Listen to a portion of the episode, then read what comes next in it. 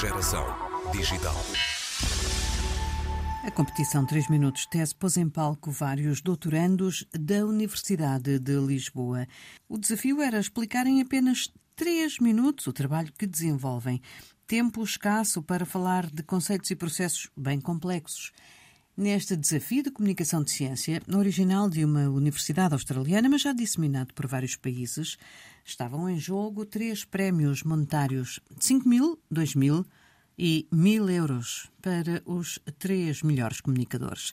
Hoje conversamos com um desses comunicadores cientistas, com Patrícia Chaves, que conquistou o segundo lugar falando do trabalho que tem desenvolvido na Guiné-Bissau no âmbito do doutoramento que está a fazer no CE3C, Centro de Ecologia, Evolução e Alterações Ambientais da Faculdade de Ciências. O meu doutoramento está inserido num projeto muito grande que tem como objetivo conservar a vida selvagem, ou seja, proteger espécies sobre as quais nós sabemos pouco, mais concretamente de aves e de morcegos, ao mesmo tempo que potenciamos o seu serviço agrícola foi um bocadinho o que eu expliquei na minha apresentação, que é há animais que comem pragas no arroz, que comem insetos. Nós temos aves e morcegos que são insetívoras, cuja base da sua alimentação são os insetos. E o que nós estamos a tentar perceber é se os insetos que eles comem são pragas do arroz, porque assim nós podíamos, ao mesmo tempo que protegermos estas espécies, uh, contribuir também para a segurança alimentar, ou seja,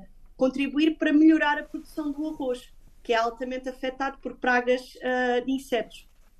Esse, esse é o, o mote do, do, meu doutoramento. O projeto tem, tem outros objetivos, como, por exemplo, calcular qual é que é o valor do serviço, ou seja, não é só confirmar se os morcegos e as aves realmente estão a consumir pragas do arroz, mas também perceber em termos económicos em que é que isso se traduz, que, é super importante, não é? Porque as, as, comunidades fazem um grande esforço para, para às vezes comprar herbicidas, pesticidas, e, e utilizando estes animais vão poupar dinheiro, não é? E então há, há, esta componente também económica e social que o projeto grande tem, que eu trouxe para a parte a parte que me interessava para o meu doutoramento, que é a forma como as pessoas se relacionam com a vida selvagem. Então, indica-nos lá, como é que um cientista faz isto? Então, é por vários estágios. A, a, primeira parte consiste em perceber o que é que está no campo do arroz, não é? Ou seja, nos campos de arroz. Quem é que está a utilizar aquele arroz? Então, nós somos uma equipa muito grande, dividimos-nos em pares e há pessoas que percorrem os arrozais e vão olhando, ou seja, usamos os diques que são formados pelas, pelas senhoras que cultivam arroz, que são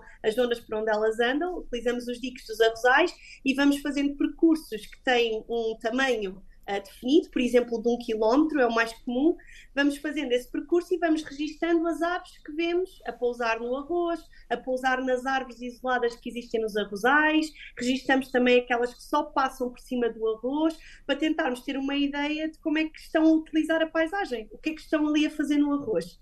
No caso dos morcegos, como não dá para vê-los, o que nós fazemos é utilizamos essas árvores que estão isoladas no arroz, muitas vezes são usadas pelas mulheres para, para sombra, para quando estão a fazer as suas refeições, e pomos aparelhos que gravam os seus sons. Os morcegos comunicam numa gama de sons que nós não conseguimos ouvir, que são os ultrassons, e esses aparelhos o que fazem é que conseguem captar esses sons e depois, através de, de programas que nós utilizamos, conseguimos passar esse som para algo audível. E enquanto as aves, nós temos que observar uh, o que é que elas estão a fazer no caso dos morcegos, através dos sons, nós conseguimos perceber se eles estão uh, de passagem, se estão a alimentar-se, porque o padrão do som vai ser diferente.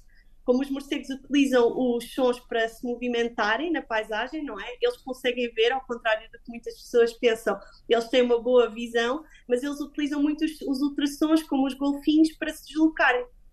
E nós, através da, da frequência destes sons, conseguimos perceber se eles estão só de passagem ou, por exemplo, se estão a aproximar do inseto. Porque se estiverem a aproximar do inseto, as frequências vão ser cada vez mais próximas umas das outras. Isso quer dizer que eles estão quase a capturá-lo.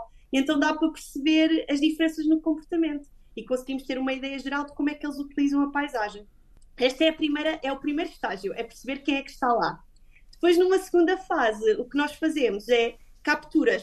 Eu não, não tive tempo de dizer isso nos meus três minutos. O que é que nós fazemos com os animais quando os capturamos? Nós montamos redes no meio do arroz, em zonas ter, que temos cuidado que não destruam o arrozal, não, não estamos ali para, para sermos nós as pragas também, Uh, e basicamente fazemos capturas para aves e para morcegos. As, as, capturas das aves começam às quatro da tarde, mais ou menos, ao final do dia, e as capturas dos morcegos depois continuam pela noite dentro. E nós, eles caem nas redes, nós apanhamos e recolhemos, recolhemos para uns saquinhos de pano. Eles ficam nesses saquinhos de pano uns 15, 20 minutos e nós depois verificamos se existe cocó, se existem fezes nesses saquinhos. Recolhemos essas fezes e depois as fezes vão ser analisadas para percebermos o que é que, que, é que eles estão realmente a comer. Tentarmos identificar os insetos que são uh, que não são pragas do arroz e aqueles que são, para depois podermos calcular se existe potencial para estes animais protegerem ou não as colheitas do arroz. Essa é outra parte. E depois a parte que acaba por ser aquela que mais me surpreendeu, porque eu trabalhei, uh, uh, na, já estou na academia há 10 anos e trabalhei sempre com animais, mas nunca tinha trabalhado com as pessoas.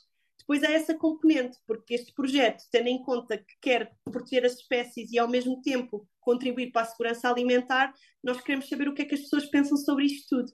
E então há outra componente do meu trabalho, que é passar tardes inteiras com, com as mulheres agricultoras da região onde nós estamos, para tentar perceber como é que elas se relacionam com a vida selvagem, o que é que elas acham, acham desta ideia de poderem ter animais que são benéficos nas suas culturas e podem controlar pragas, e um bocadinho tentar perceber qual é que é a opinião delas acerca do, do, trabalho que nós estamos a fazer, para depois podermos todos em conjunto, os investigadores e a comunidade, trabalhar para propor medidas, não é? Que sejam benéficas para as pessoas e benéficas para os animais também. Qual é a zona onde tem trabalhado? Nós estamos na Guiné-Bissau, uh, entre Farim e Mansaba, é mais a norte da capital. Eu já tinha trabalhado no sul e são, são zonas muito diferentes. Eu trabalhei numa floresta tropical, no Parque Nacional do Cantanhês, durante o mestrado, e agora fomos para o, para o norte.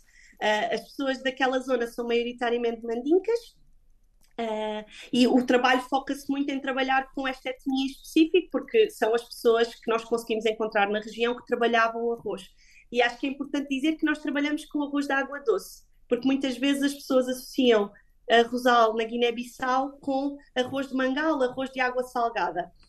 Mas como a nossa ideia era fazer um projeto que depois se pudesse expandir para o resto da África Ocidental, a verdade é que a maioria dos campos de arroz nos outros países são de água doce também. E, portanto, nós fomos à procura de onde é que estavam os arrozais de água doce na Guiné. Já fez todo o trabalho de campo? Já fiz todo o trabalho de campo. Foram dois anos seis meses em cada ano, mais ou menos, em que passei por estas várias fases. Muitas vezes as tarefas estão todas a acontecer em simultâneo e agora estou no último ano do doutoramento, estou naquela fase do sentar e escrever, nesta parte mais uh, da pesquisa científica e de pôr toda esta informação, resumir esta informação e partilhar os resultados. É um bocadinho essa fase em que eu estou agora. Acredito que outras pessoas, ao ouvi-la, tal como está a acontecer comigo, estão já a planear ficar atentas. Quando acabar o seu doutoramento, nós vamos querer saber a que conclusões chegou. E como gosta muito de comunicação de ciência, de certeza que também vai fazer o esforço de realmente comunicar esses resultados.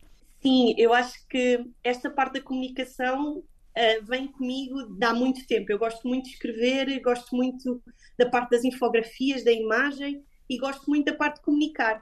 E este ano, a parte mais divertida para mim deste ano é mesmo esta componente de poder falar com as pessoas, partilhar um bocadinho o que é que nós fomos descobrindo, ir a conferências também, ou seja, falar para os pares, mas para mim o maior desafio e a parte mais entusiasmante é comunicar para o público em geral, porque eu acho que comunicar para os pares é aquilo que nós fazemos todos os dias e nós estamos cada vez mais a caminhar para uma ciência que é feita em conjunto com o cidadão.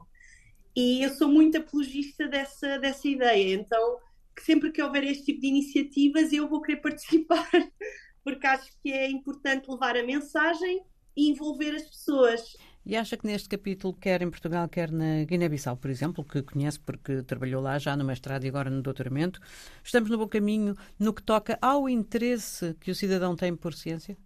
A verdade é que os acontecimentos dos últimos anos, com, com a questão do Covid, alertou muito, acho eu, a comunidade para o facto de haver ou seja, de se trabalhar pouco nessa ponte entre os cientistas e a comunicação e a, e a, comunicação de ciência para o público geral.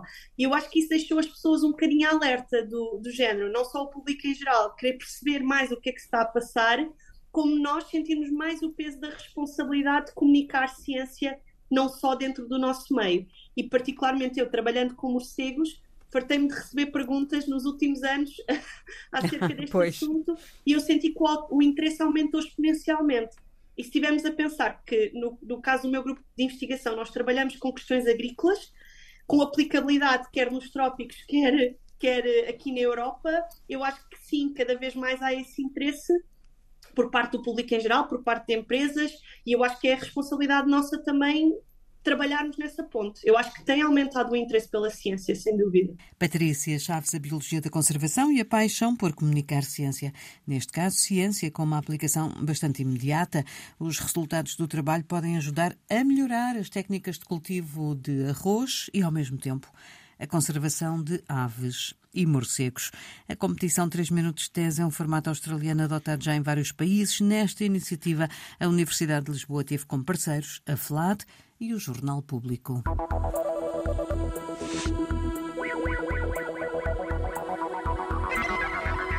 Geração Digital.